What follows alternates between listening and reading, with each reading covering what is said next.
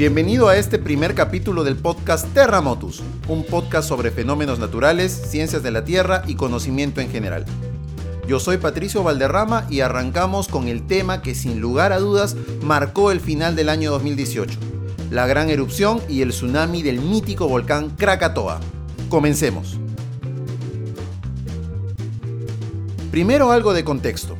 El archipiélago de Krakatoa es el nombre que se da a un conjunto de islas volcánicas situada en el estrecho de Sonda, entre Java y Sumatra, al suroeste de Indonesia. Se ubica en la región de subducción de la placa indo-australiana, muy cerca de la frontera con la placa euroasiática. El nombre Krakatoa se utiliza también para denominar a la isla principal del archipiélago y al volcán Anak Krakatau, que ha entrado en erupciones en repetidas ocasiones y con consecuencias desastrosas a lo largo de la historia y el tiempo. En mayo de 1883 se dio inicio a una serie de erupciones que continuaron hasta el 27 de agosto de ese mismo año, cuando una explosión cataclísmica destruyó gran parte del conjunto de islas, lo que ocasionó, de hecho, la desaparición del archipiélago. La última actividad volcánica en la zona se registró el 22 de diciembre del 2018 y que dio como consecuencia un tsunami que ocasionó que 435 personas perdieran la vida.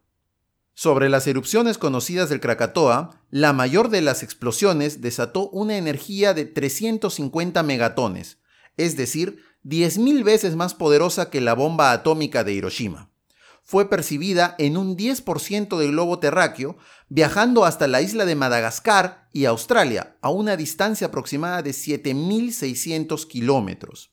Los tsunamis posteriores a la explosión alcanzaron los 40 metros de altura y destruyeron 163 aldeas a lo largo de la costa de Java y Sumatra, matando a un total de 36.417 personas. La ceniza de la explosión alcanzó los 80 kilómetros de altitud y viajó por la superficie del mar.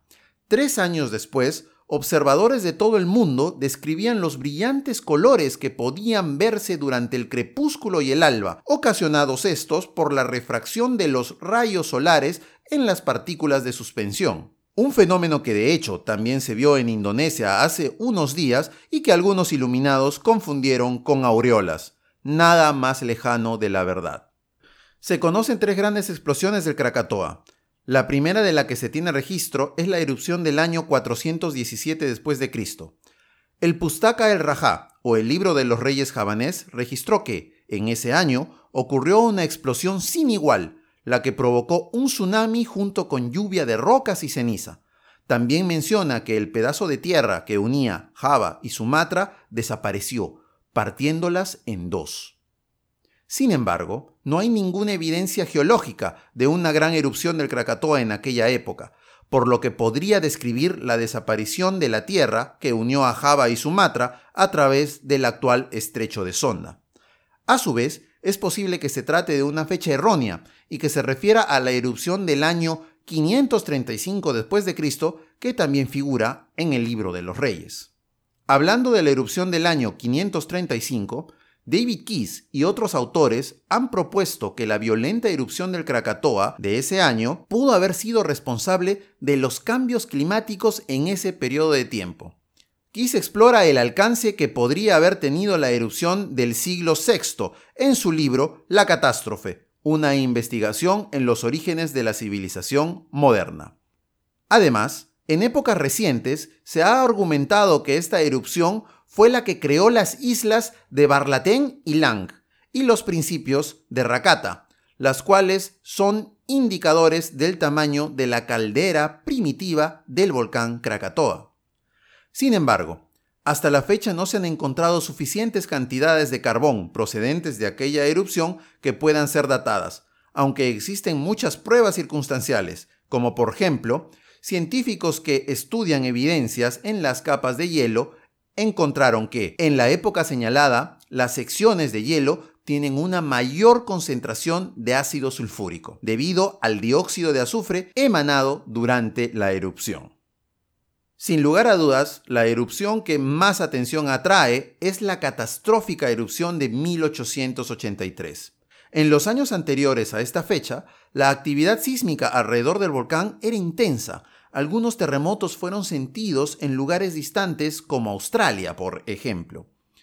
El 20 de mayo de 1883, tres meses antes de la gran erupción, comenzaron a registrarse escapes de gases del Perboehuatán, al norte de la isla. Las emisiones de ceniza alcanzaron una altura de 6.000 metros y las explosiones pudieron oírse en Yakarta, a más de 150 kilómetros de distancia. La infiltración de agua en la cámara de magma produjo grandes cantidades de vapor y humo, pero la actividad se extinguió hacia finales de mayo. Como resultado, la población autóctona de la zona no adoptó medidas de seguridad adicionales. Sin embargo, la comunidad científica, como la Real Sociedad Geológica de Londres, envió geólogos para estudiar la isla y encontraron inquietantes signos de actividad volcánica. El volcán entró de nuevo en erupción en torno al 19 de junio de 1883. La causa de la erupción, según se cree, fueron una o varias fisuras que se formaron en el emplazamiento cercano a lo que actualmente es el cono volcánico del Anak Krakatau. La violenta erupción causó mareas excepcionalmente altas en la zona y los barcos anclados tuvieron que ser amarrados con cadenas, cuentan las crónicas. Después del 11 de agosto, las erupciones fueron cada vez mayores, con emisiones de gases y ceniza de al menos 11 fisuras del edificio volcánico. Aproximadamente a las 13 horas del 26 de agosto entró en su fase de máxima actividad y alrededor de las 14 horas los observadores pudieron ver una nube negra de ceniza de una altura de 27 kilómetros. En este punto, la erupción era prácticamente continua y las explosiones podían oírse con intervalos de unos 10 minutos.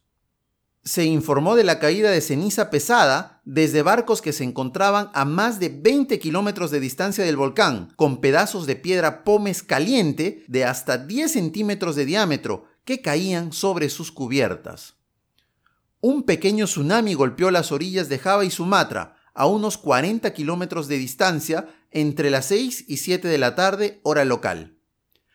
El 27 de agosto, el volcán entró en una catastrófica etapa final de su erupción. Cuatro enormes explosiones ocurrieron a las 5 y 30, 6.42, 8 y 20 y 10.02, cada una acompañada de enormes tsunamis. La peor y más ruidosa de estas fue la última una gran región del estrecho de Sonda y varios lugares en la costa de Sumatra fueron afectados por flujos piroclásticos del volcán, que evaporaron el agua cercana a las islas. Las explosiones fueron tan violentas que se oyeron incluso en Australia y en la isla de Rodríguez, cerca de Mauricio, a 5.000 kilómetros de distancia. La ceniza alcanzó una altura de 80 kilómetros en la atmósfera. Aquí viene un dato increíble. Se cree que el estruendo de la mayor de las erupciones es el sonido más alto registrado en la historia, alcanzando niveles de hasta 180 decibeles a una distancia de 160 kilómetros. Cuentan las crónicas que marineros que se encontraban a 40 kilómetros de distancia quedaron sordos por el ruido. Las erupciones disminuyeron rápidamente después de aquel punto, y no se registró más actividad desde la mañana del 28 de agosto de 1883.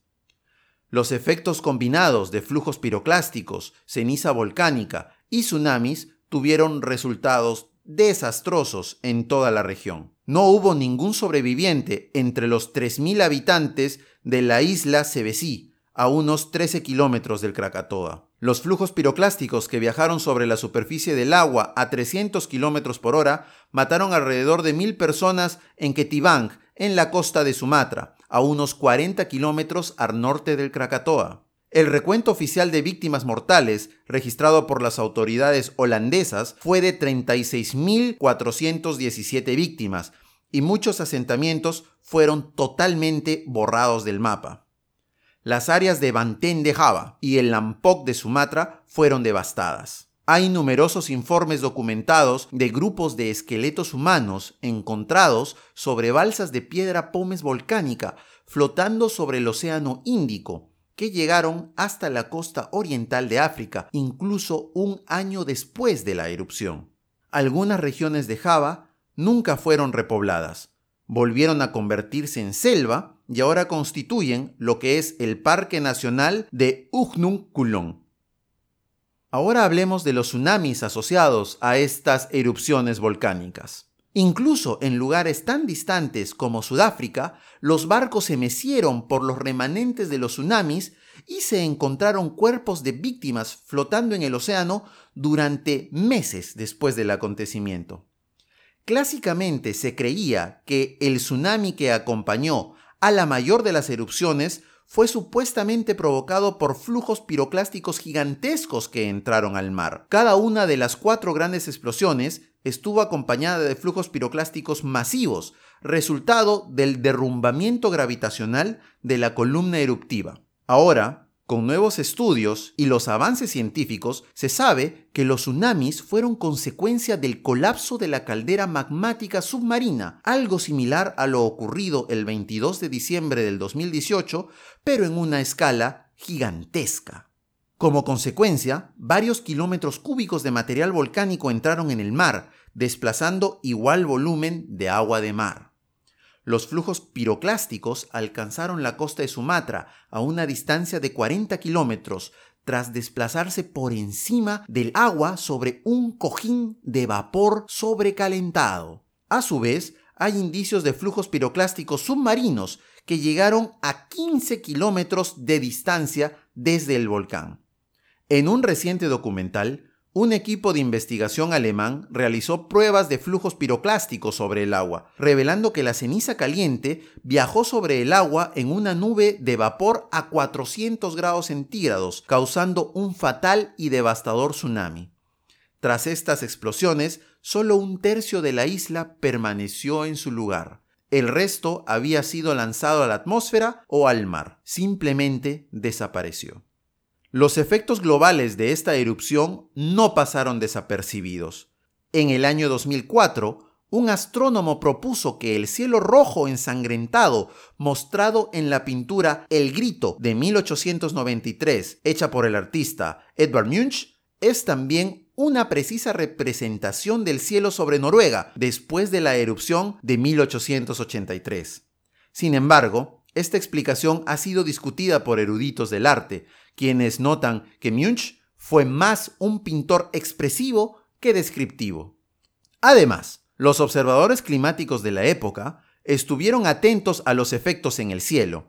Llamaron al fenómeno como la corriente ecuatorial de humo, representando la primera identificación de lo que se conoce hoy en día como la corriente en chorro. Esta erupción también produjo un fenómeno llamado anillo de Bishop alrededor del Sol diariamente y una luz púrpura volcánica en el crepúsculo. Como conclusiones, podemos ver que los tsunamis de origen volcánico en la zona son más comunes de lo que creemos desde el punto de vista histórico y geológico. No sería de extrañar que la actual erupción del Anak Krakatau o hijo del Krakatoa genere más de estos fenómenos y que sean potencialmente peligrosos para las poblaciones cercanas. La recomendación para la zona es de permanecer fuera de las áreas afectadas por el último tsunami hasta que las autoridades y sobre todo científicos lo vean por conveniente. Y bueno, eso es todo por ahora. No olvides de mandar tus comentarios, preguntas y sugerencias para futuros programas a mi cuenta de Twitter, arroba patriciov. Chao y feliz 2019.